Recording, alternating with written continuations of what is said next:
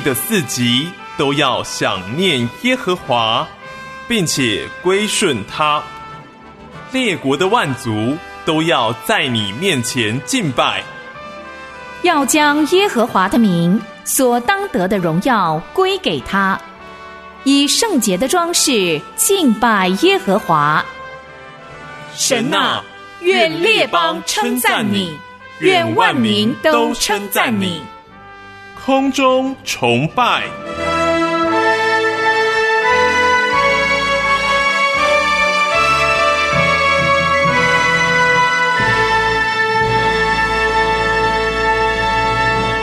亲爱的弟兄姐妹，平安！我是芳华，欢迎您参加空中崇拜，让我们一同唱诗赞美、敬拜万王之王、万主之主。今天我们要听的正道主题是因信而来的赞许。信息的经文在约书亚记二章一到十一节。约书亚记二章一到十一节。以下，让我们以心灵和诚实进入今天的空中崇拜。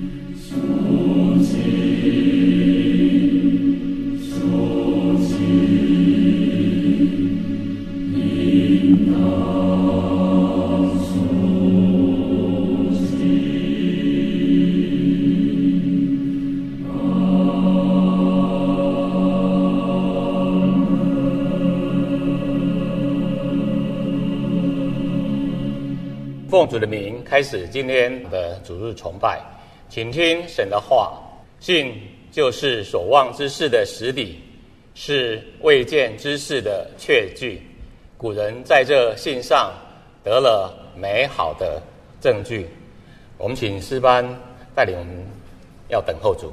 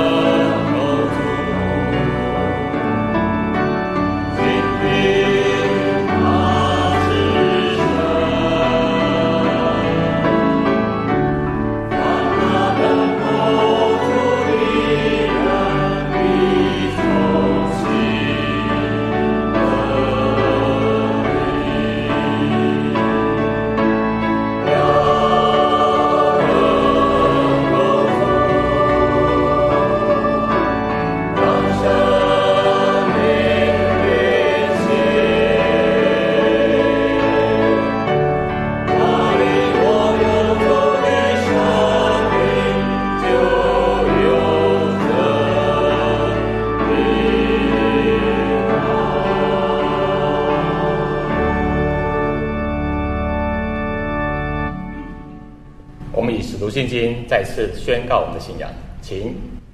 我信上帝全能的父，创造天地的主。我信我主耶稣基督是上帝的独生子，因圣灵感孕，为童贞女玛利亚所生，在本丢比拉多手下受难，被钉在十字架上，受死、埋葬，降在阴间，第三天从死里复活，升天，坐在全能父上帝的右边，将来必从那里降临，审判活人死人。我信圣灵，我信圣而公之教会，我信圣徒相通，我信罪得赦免，我信身体复活，我信永生。阿门。我们以赞美第一首《圣哉，圣哉，圣哉》来敬拜赞美我们的主。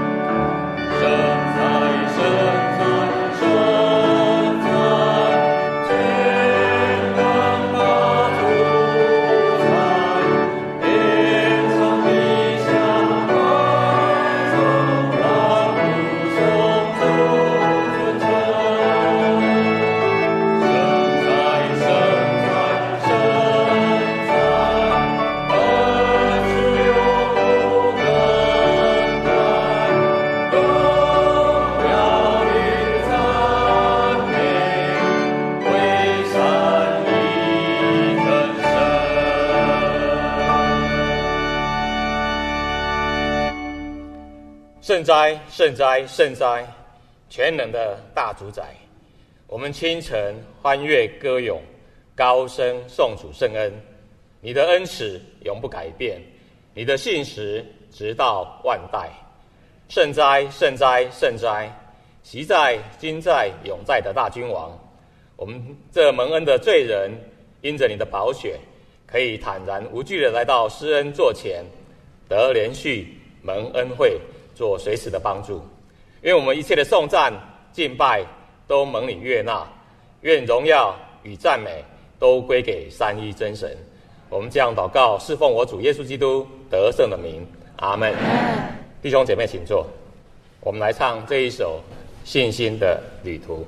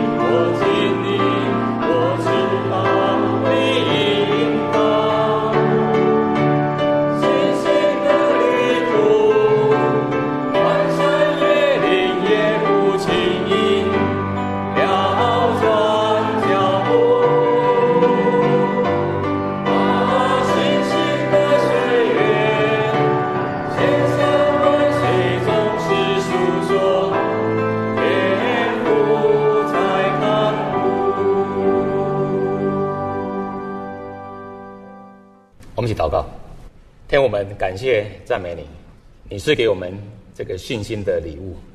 但是有些时候我们会说，我们信，但信不足。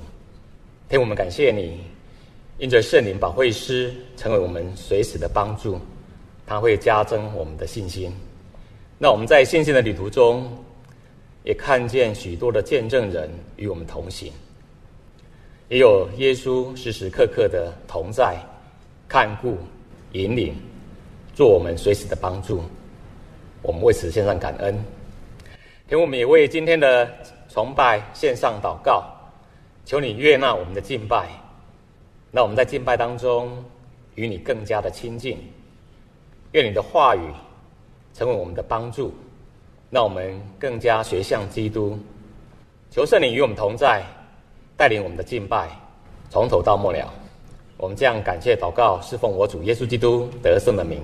阿门。主导文：我们在天上的父。愿人都尊你的名为圣，愿你的国降临，愿你的旨意行在地上，如同行在天上。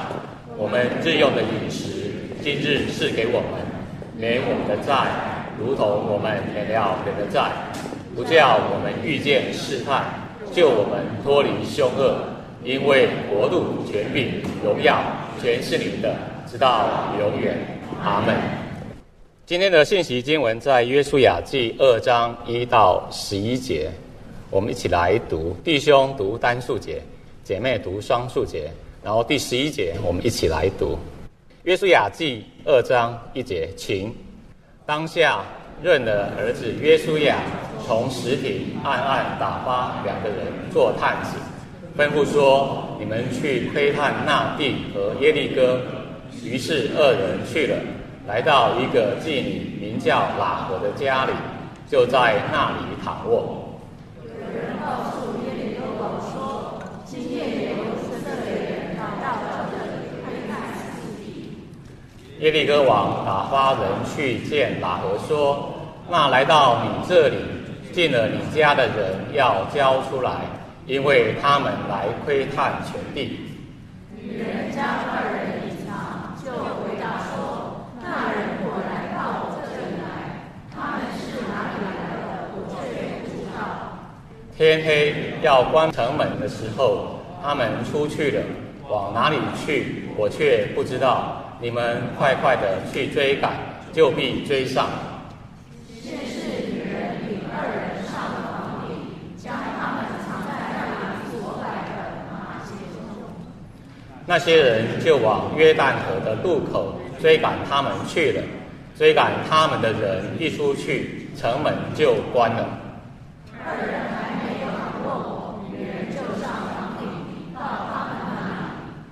对他们说：“我知道耶和华已经把这地赐给你们，并且因你们的缘故，我们都惊慌了。这地的一切居民在你们面前，心都消化了。”因为我们听见你们出爱才是错的别忘了怎样在你们之间是洪海的水翻了并且你们怎样在危难的时候都能有勇敢的一种激动将他们的情绪毁灭我们一听见这些事心就消化了因你们的缘故并无一人有胆气。耶和华你们的神本是上天下地的神。今天在我们当中正道的是燕城牧师，他的题目是因信而来的应许。我们把时间交给燕城牧师。弟兄姐妹平安。我今天选的诗歌叫《信心的旅途》，很明显。我今天要讨论的、要谈的是信心。信心这个美妙的礼物，你得到了吗？很多时候我们被问这个，都会有点迟疑。没关系，很好，真的。这就是我今天选这首诗歌、选这题目的原因。希望我们在约书亚第二章，在今天的信息之后，你可以很有确据的说，你有。信心这个美好的礼物，所以我们要怎么看呢？约书亚第二章其实也算是我们熟悉的经文，我们读了，刚刚都读过。和本的翻译呢，其实没有不对，真的，但是有一些些嗯不到位的地方。所以我今天我使用的或我念的经文仍然是和合本的修订版。所以弟兄姐妹，如果你手上有手机，你可以看和本修订版的话，欢迎你看；不然你看和本，我念的时候你也可以对照。但无论怎么读，我们都非常确定，约书亚记二章关于一件事情叫做差遣探子。约书亚派探子窥探耶利哥。好，如果你对圣经、对以色列的救恩历史熟悉，你应该读完第一节，你就会联想到民数记，摩西派的十二个探子去迦南地，同样的地方也是迦南地啊，但是那十个探子带来是悲惨的结局。所以有时候我们读的时候，我们读完就，哎，你看你刚接嘛，对不对？好了，算了。我们隐隐约约可能会觉得，嗯，约书亚，你何必呢？你难道没有学到教训吗？真的有需要探子吗？为什么会这样想？因为其实间谍啊这个职业，我们脑海中八成想到，你听到这两个字，八成想到的就是零零七嘛，James Bond，或者是哦，你如果年轻一点，你想到可能是那个六十岁你还在执行不可能任务的阿汤哥，对不对？但是无论是哪一个都好。他们的特质，他们的样式就是哦，都有个聪明的头脑，然后有高超的战斗力，然后还还有很多神奇的装备啊。他们可以出生入死，完成艰难的任务哦。他们基本上是国家级的精英。好，我们觉得哦，对，间谍要这种等级，你才可以称为间谍啊，你可以达成很多不可能的任务。但是我们今今天一看第二节。这约书亚看起来就像什么？在随便在门口会幕门口抓两个路人甲乙来兼差。第二节说进城的当夜，和本修订版说进城的当夜，他们就被发现。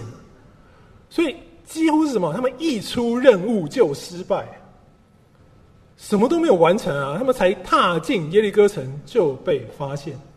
他们唯一成功的事情是什么？到妓院去睡觉。搞不好，哎。搞不好就是因为他们这个利欲、色欲熏心的决定，他们才被发现的。所以，我们多半也觉得啊，这两个哦，真是一个成事不足败事有余的间谍。你们完完全全就是依靠上帝的保守，碰到这个妓女拉合。他刚好呢是听过也相信耶和华的哦，所以呢他就决定冒险帮他们逃出城。而这两个探子呢？哦，你这样冒大风险帮我们，他就为了报恩，你就答应拉合救他全家。但我们我们都读过约书亚记接下来一部分第六章的内容，我们都明白啊。以色列人就去绕城七次，怎么样？城就倒下来。如果知道看到未来，知道第六章内容的我们，相当确信。打下耶利哥城完全是上帝的作为，你有没有派探子都不影响这个结果，对不对？如果你这样觉得，那探子去碰到喇合，第一个好像没什么必要。突然好像又变一个巧合，因为他在上帝攻占耶利哥的计划里头，他没有起到什么关键的作用啊！你没去，你绕七圈也倒下来；你去，他绕七圈也倒下来。那你到底去做什么？你一去就被抓到。然后开始逃命，似乎这一段我们好像把它归纳归类成为啊，约书亚，你刚上任，那个没关系啦啊，你的适应期、试用期。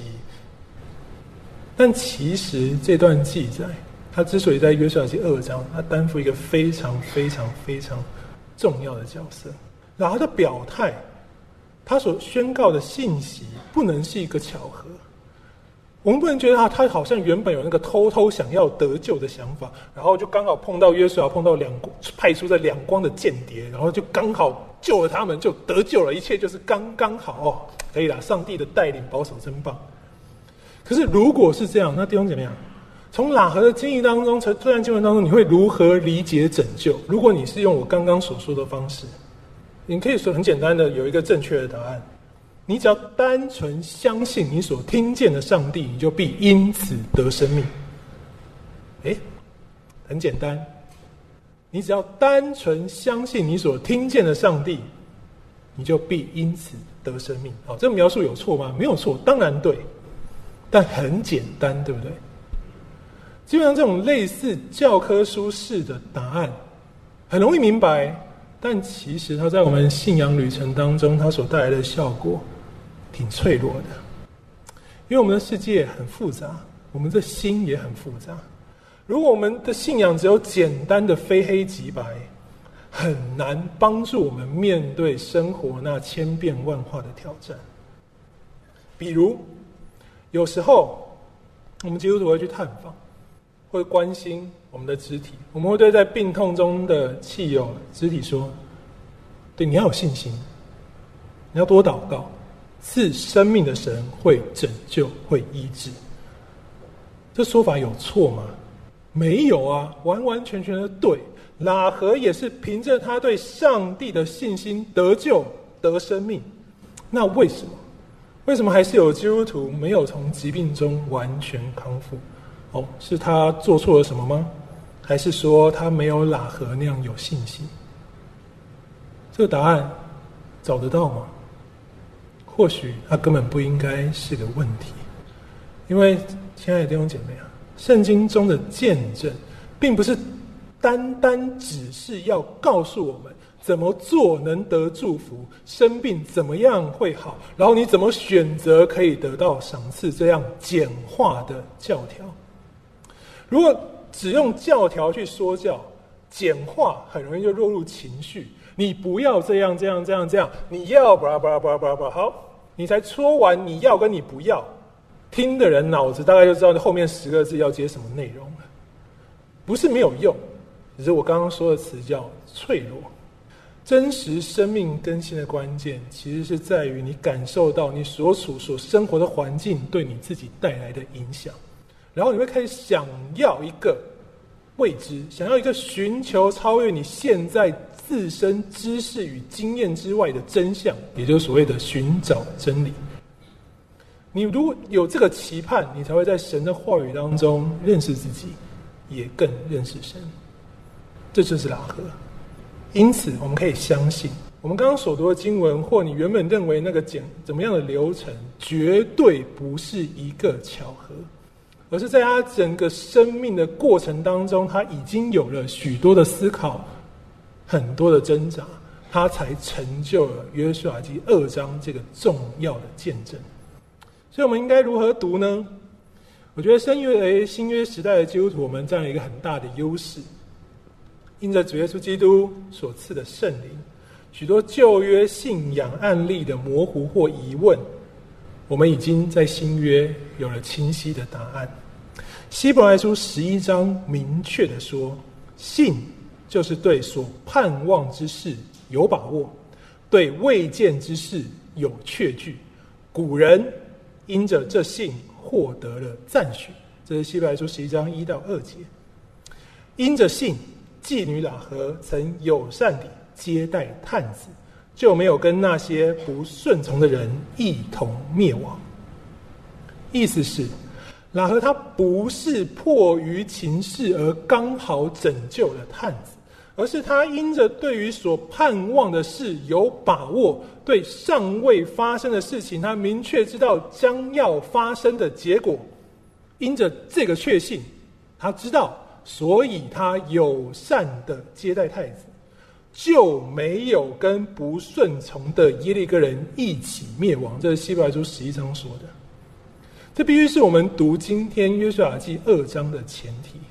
你必须相信这个判断、这个说法、这个论述丝毫无误。那和会友善的接待探子，是因着他对所盼望之事已有把握；他会友善的藏匿探子，是他对未见之事已有确据，所以他没有跟那些不顺从的耶利哥人一同灭亡。这是一个前提，非常非常重要的前提，所以我们必须带着这个前提来读今天的这段故事。我们会把焦点用这个前提放在人事物的描述，也就是我们要看清楚喇合所处的环境。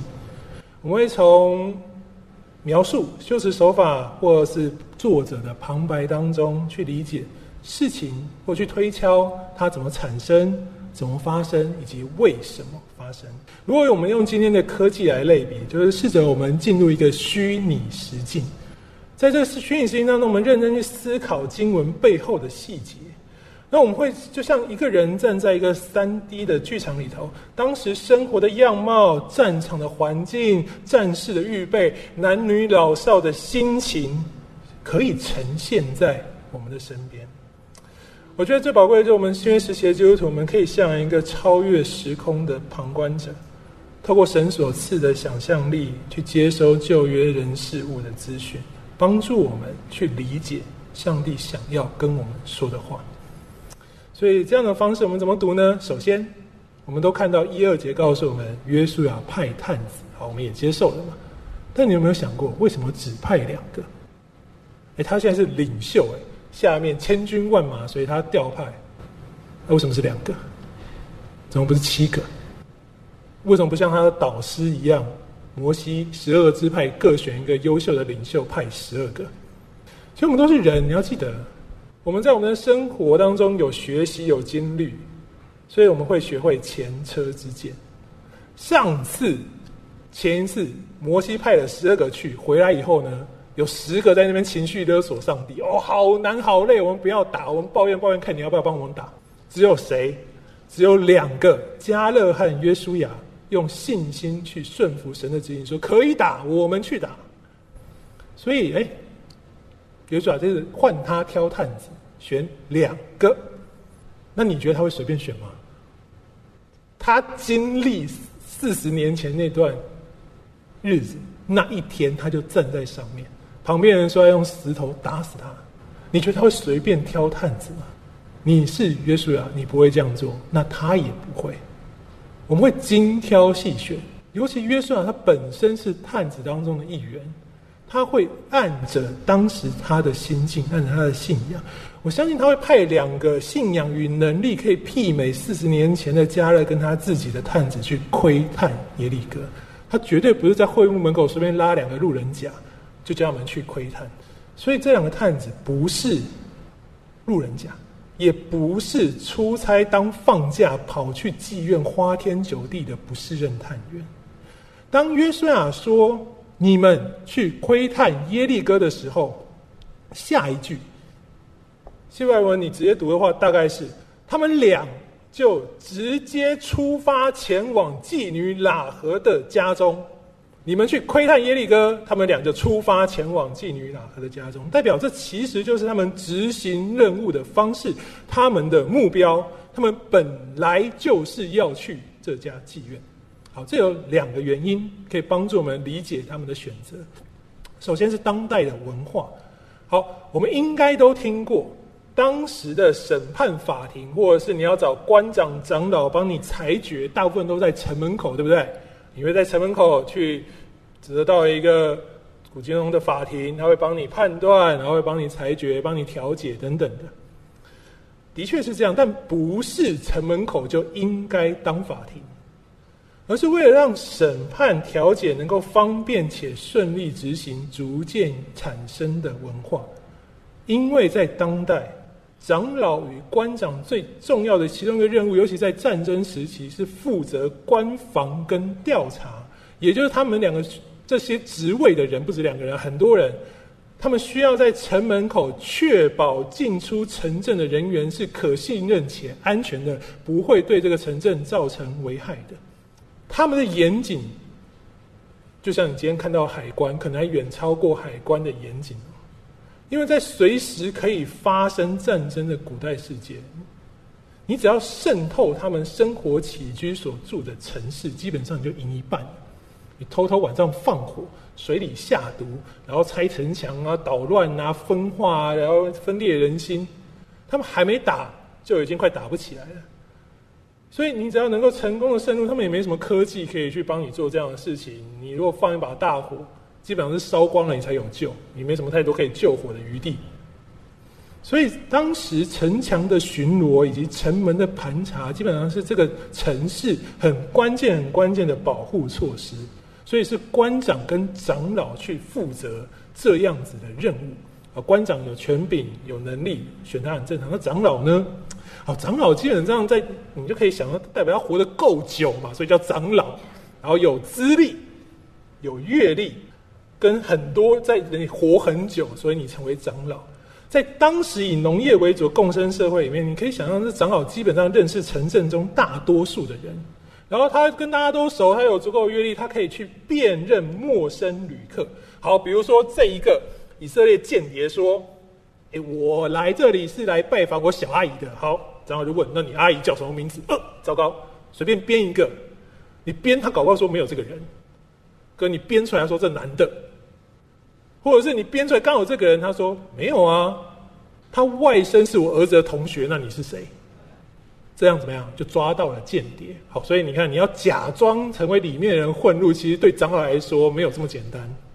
那如果你说好，我们就用正常的模式啊，间谍变长眼，我们是做生意的人，或者是旅游的外地人，那么长老的应对方式呢，会是什么？更简单的，就按照当时的待客文化。第一线立刻要求我要接待客人。正常，你如果是这样一个来这边做生意的陌生旅客，或者是真的就来到这个地方不知道不知所措的人，你不会也不可能可以拒绝这样当时的待客文化。你没有理由拒绝这样的招待，你一定就跟着长老回家，他就看着你，你你还想要查什么？当什么间谍？你要策反长老吗？哇，这很难哦。长老因此可以得到了就近监视的机会。那你他身为长老，你也比较有能力安排各种守卫措施来处理这个可能的敌方威胁。不过还有一个最重要一点是在当时文化里头，只要你接受了招待、接受了饭食，你就是他的客人，你不可以反过来害主人。这是相当重要的文化共识，也就是你不能骗他，我吃了饭就把你捅死。这个你基本上是违反当时的文化天条的，大家不太敢做这样的事情。所以你要成为一个好的间谍，有道德、合乎当代文化的间谍，你就不能被门口的长老跟官长抓到。好，也因此，长老跟官长他们真正肩负的重任，是指有关重城镇安全的盘查跟官防。所以你如果要去找他审判判决，你不能把他叫来你家啊，那你就没人顾了，这很危险。所以他就在那边边顾边看，你去找他那边边审判。哦，你看长老很忙的，不容易，但他们做得到。所以逐渐啊，我们就知道城门口就成为了一个法庭。好，但那你你知道人很多啊，你想要随便混水摸鱼蒙进来更难的。这一群大家都认识，那边正在吵架，你一个。不知道是谁的人走进来，所有人就看着你。所以在没有阿汤哥那些神奇装备的数千年前，那探子你没有可能翻过那个厚实高耸的城墙，你几乎无法避开城门长老的盘查和邀请。那么，你身为一个很明显的陌生外地人，你唯一可以正当且合理拒绝长老招待你的理由，只有或是。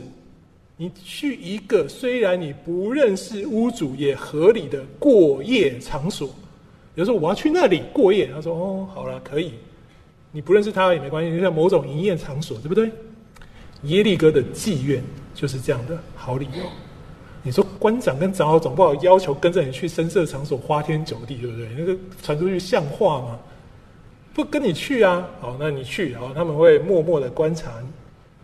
从这两个探子能够顺利进城，我们其实也就能想象，耶利哥城这样的深色场所应该是相当发达跟出名，所以就可你就可以这样去。你说要去，他们也不会怀疑，代表他经营有道，络绎不绝，妓院络绎不绝，代表出入的人很多嘛。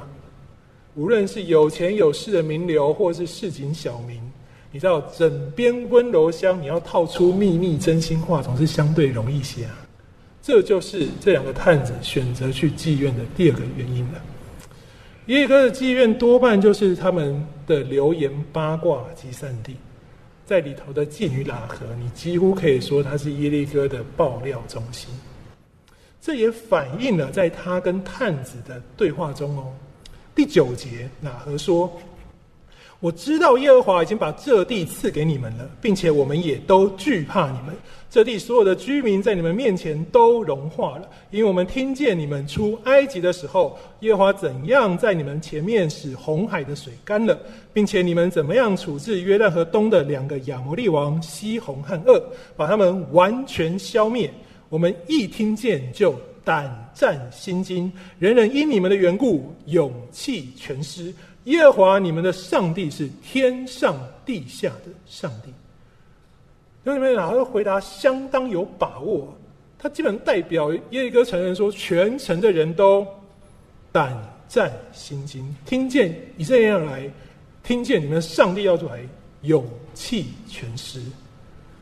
所以弟兄姐妹啊，探子去耶利哥的妓院跟喇合对话谈话，本来就是他们两个的目的，也是他们期待得到消息的方式。好，这是探子的角度。那么我问你了，你觉得喇合他自己知不知道他会面对这样的时刻？你觉得呢？是啊，突然有一天间谍就出现了，还是其实你知道你会碰到这一天？如果是你的话，从以色列人集结在约旦河旁。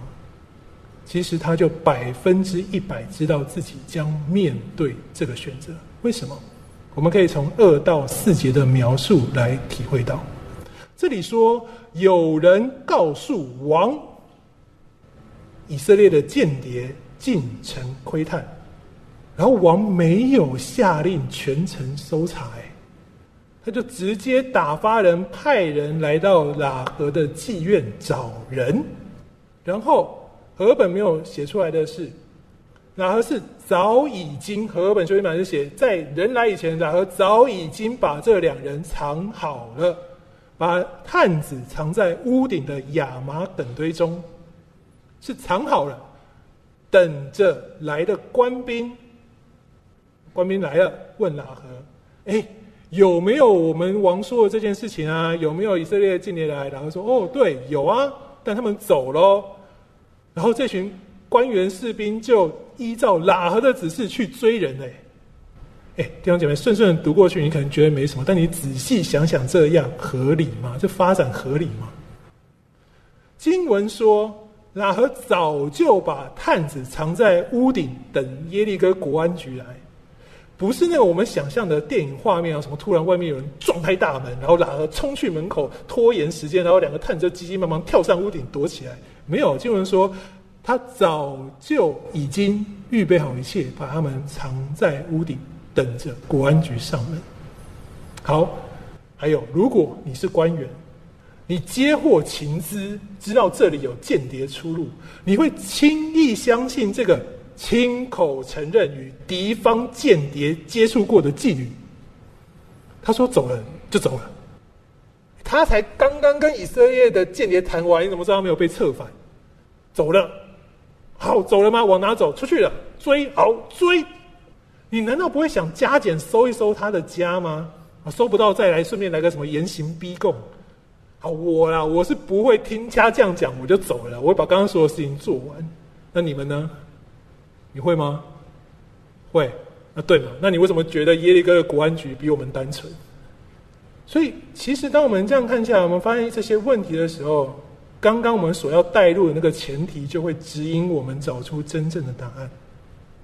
希伯来书十一章，拉和因着对于所盼望的事情有把握，对尚未发生的事情明确知道必然发生的结果，所以他友善的接待探子，就没有跟不顺从的耶利哥一起灭亡。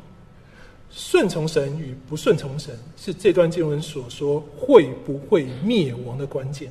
代表喇合，他本来是耶利哥人，我们都知道，本来是算为不顺从的。代表他在这个时刻调整为顺从，所以他没有灭亡。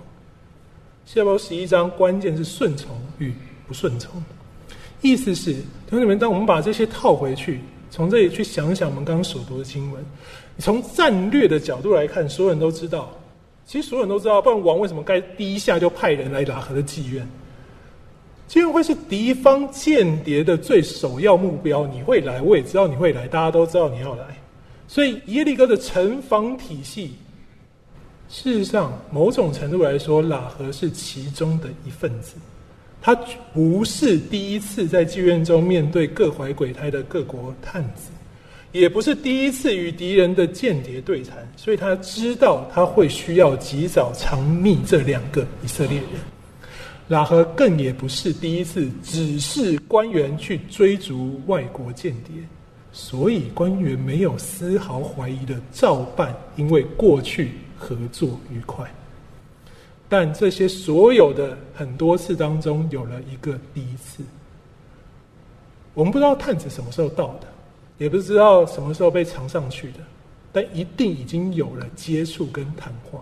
喇和他第一次在听完敌方的话语以后，有了一个真正从内心想尝试的另一个选择。亲爱的弟兄姐妹啊！没有选项的时候，人们根本不会觉得自己会需要选择，而以色列即将进攻耶利哥，就是这样一个提供选择的契机。你说真的要给耶利哥人选，他们不是当灭之物吗？选什么？事实上，兄弟们，我们现在看到约旦河切了两个民族，一边是以色列，一边是耶利哥。但现在你看到约旦河东的这一群以色列人，他其实是四百年前离开迦南去到埃及的前迦南人。他们只是因着在埃及所有的经历，他们愿意相信摩西所启示的神，然后他们选择顺从这位神，而经历了上帝把他们从埃及带出来的拯救，回到了现在约旦河的另一边。相同血缘的以色列人和耶利哥人，事实上，你从耶丹河的两边来看，是因着有上帝和没有上帝，才有了区分。所以，以色列人所有的事情，出埃及、上帝的拯救、传遍迦南地的事情，他们都知道啊。摩西走进了红海，举手伸杖，借着神的大能把海分开。事实上，以对这群耶利哥人来说，已经是四十年前的事情了。然后多半就是辗转在他的生活当中听见这个故事，代表以色列民族的资讯在耶利哥城不是一个禁忌，也不是一个隐藏的。如此，我相信在整个出埃及记、民数记当中，大大小小的事件，也是用同样的方式在耶利哥城辗转流传。这是他们听见的，那他们看见了什么？所有现在的耶利哥人看见的是，以色列人消灭他们长久以来敌人亚摩利人，得到了约旦河东所有的土地，集结在河边。无论是拉合还是其他耶利哥人，他们在生命旅程当中，其实所听见、所看见的一切。上帝知道，已足以在这个神所定的时刻，也就是约书亚差遣探子来到喇合面前的时刻，所有人，你应该有能力做出一个攸关自己未来的正确选择。其实，这就是我们今天所说的觉知。两者，喇合跟耶利哥人，他们一切条件都相同，他们该知道的都知道，不该知道的也不知道，看见的都看见。但最后的选择却不同。老和以外的耶利哥人选择的是抓捕探子，继续对抗以色列人和上帝。这就是希伯来书所说的不顺从神。但明明就一起生活、一起成长的老儿，却决定放下手上所拥有的一切，离开这样的生活，顺从耶和华，友善的帮助这两个探子。所以，亲爱的弟兄姐妹啊！喇合的信心其实不是抽象模糊的那个，他多么相信他所听见的传言，而是如我们刚刚所读希伯来书十一章一节那样描述的踏实。他对于所盼望的事情，那个上帝将带来的拯救与转变有把握。他明确知道上帝所应许那尚未发生在他身上的福分，会因着他接受上帝而发生。弟兄姊妹，我们可以理解。在这撒旦掌权的罪恶世界，我我们都不觉得喇合会因着他身为妓女而快乐，对吗？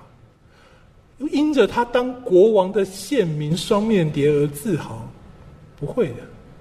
但喇合活在耶利哥，他就不得不成为妓女，也由不得他不配合耶利哥城防的要求。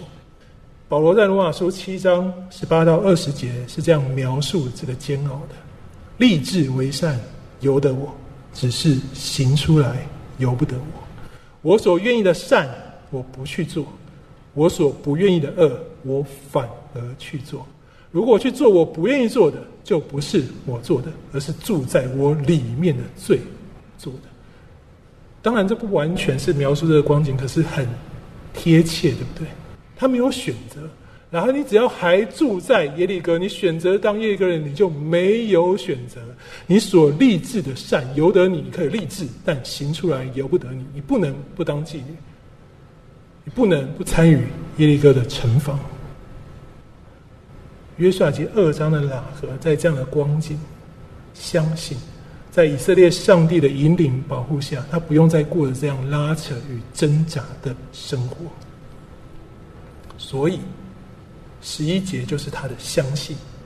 他说：“耶和华你们的上帝是天上地下的上帝。”因着上，因着这相信，他想要离开过去的罪恶，顺从耶和华，与上帝一起。对抗耶利哥人，反抗王的命令，反抗王的要求，藏匿探子，保护他们，是与神一起对抗耶利哥，反抗王那个要他逼迫上帝的要求，抵挡上帝的要求，反抗这个，然后去友善的帮助这两个探子。弟兄姐妹，是这所有所有的元素加在一起，才得以构成拉和那在希伯来书所说被神赞许的信心。所以他重生得救，不是只有听见，而是这一切的一切，所有的挣扎、所有的抵抗、所有的选择加在一起，成为神所赞许的信心。罗马书四章十八到二十四节说：亚伯拉罕在没有盼望的时候，仍存着盼望来相信，就得以做多国之父。正如先前所说，你的后裔将要如此。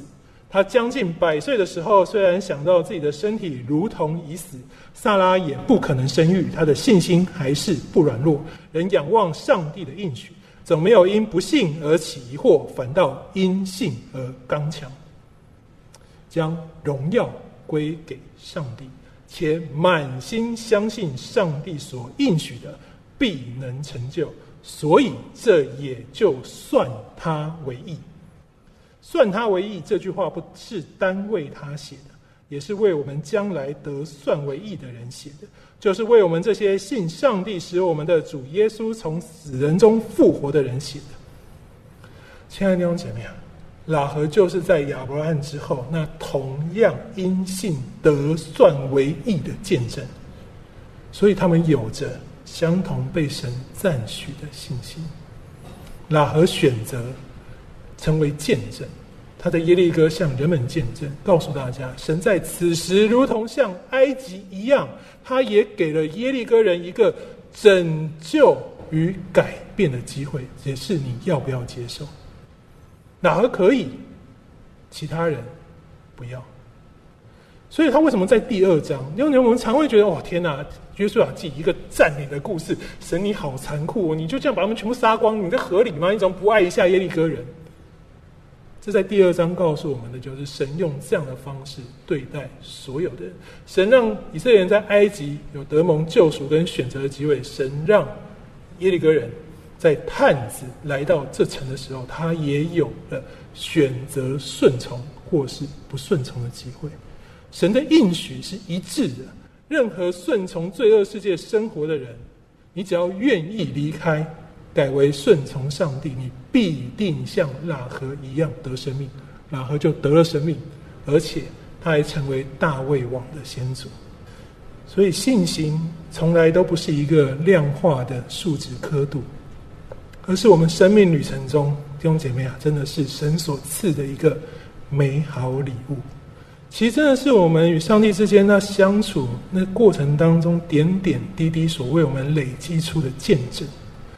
无论我们现在的智慧或知识或经历，我们认为都不可能的事情，是没错。我们在现在，我们就是不知道。但听懂你们啊？只要是圣经当中神所写下的应许和话语，我们可以不起任何疑惑，像亚伯拉罕一样刚强且坚定的。就算面对生活的恐惧，遭遇世界的压力，我们仍然尝试让自己做出那个圣灵启示我们的正确选择。我们在我们的旅程当中累积见证我们的信心，这叫信心的旅途。为的是将荣耀归给上帝。拉合的顺从成为今日我们的见证。但希伯来书说，这些人都是应心获得了称许，但仍未得着所应许的，因为上帝给我们预备了更美好的事。若没有我们，他们就不能达到完全。现在希伯来书十一章三十九到四十节，没有我们，他们不能达到完全。他们见证成为信心的种子，留在我们身上。你必须让你在你的身上发芽、累积，成为你的见证，留下去，他们才得以完全。我们也要为上帝留下这样信心的见证。我们或许未必是喇合或约书亚，可能我们是这两个没什么戏份的探子，但没有他们受差遣去窥探，没有喇合绝志的契机，你永远不知道上帝要怎么用我们。怀着这个信心走我们的旅途。希伯来书十二章一到二节是这样描述这个美好的累积。所以，既然我们有这许多见证人，如同云彩围绕着我们，就该卸下各样的重担和紧紧缠累的罪，以坚韧的心奔那摆在我们前头的路程，仰望我们信心的创始成终者耶稣。他因摆在前面的喜乐。轻看修路，忍受了十字架的苦难，如今已坐在上帝宝座的右边。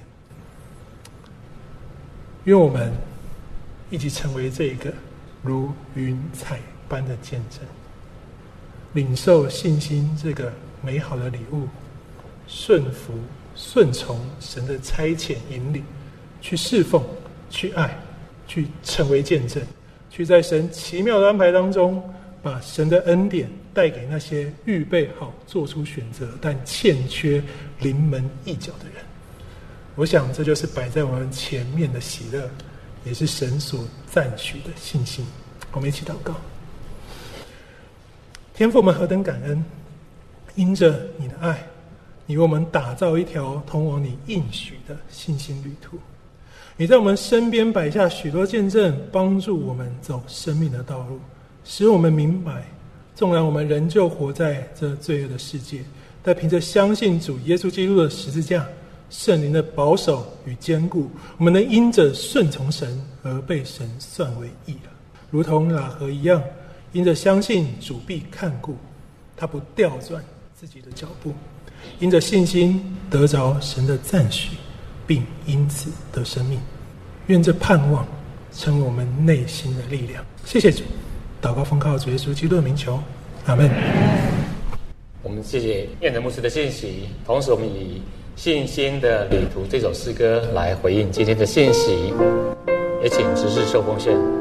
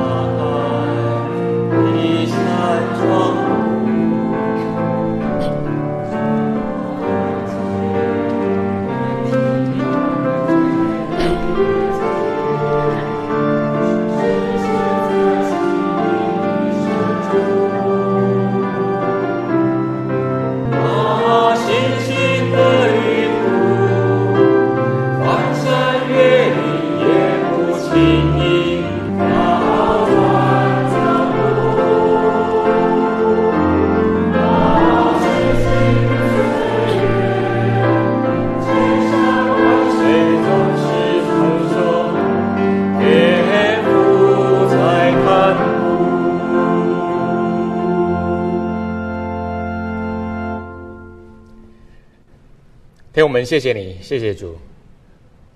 我们感谢你，因为你为我们所预备的那更美的家乡。我们也谢谢你是给我们信心的礼物，让我们可以看见那看不见的应许。主，我们谢谢你，你是给我们信心的旅程，在这旅程当中，有许许多多的见证人与我们一同同行，那我们得享从神而来的平安与喜乐。我们谢谢你，我们也为做为我们的奉献摆在你面前，求主来悦纳。我们这样感谢祷告，奉主名求，阿门。那我们一起起立来唱三一颂，并请啊燕城牧师来祝福。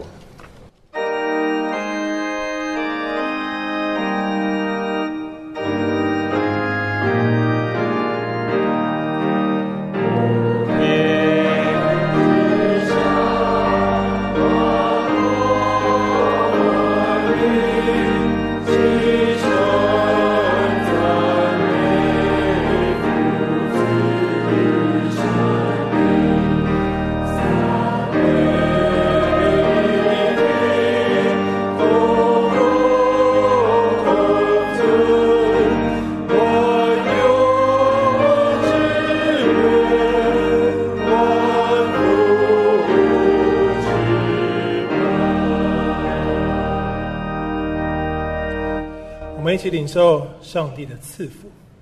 所以，既然我们有这许多见证人，如同云彩围绕着我们，就该卸下各样重担和紧紧缠累的罪，以坚韧的心奔那摆在我们前头的路程。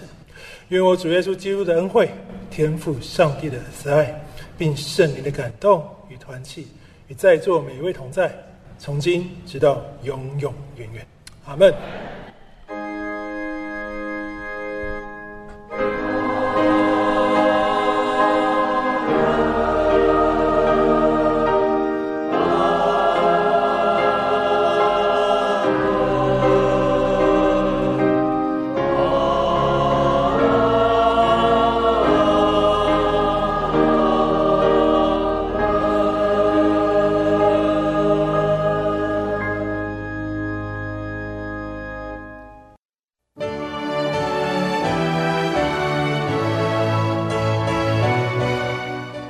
以上空中崇拜由台北信友堂提供，良友电台剪辑制作，欢迎弟兄姐妹下载收听。愿神赐福保护您，我们下回再会。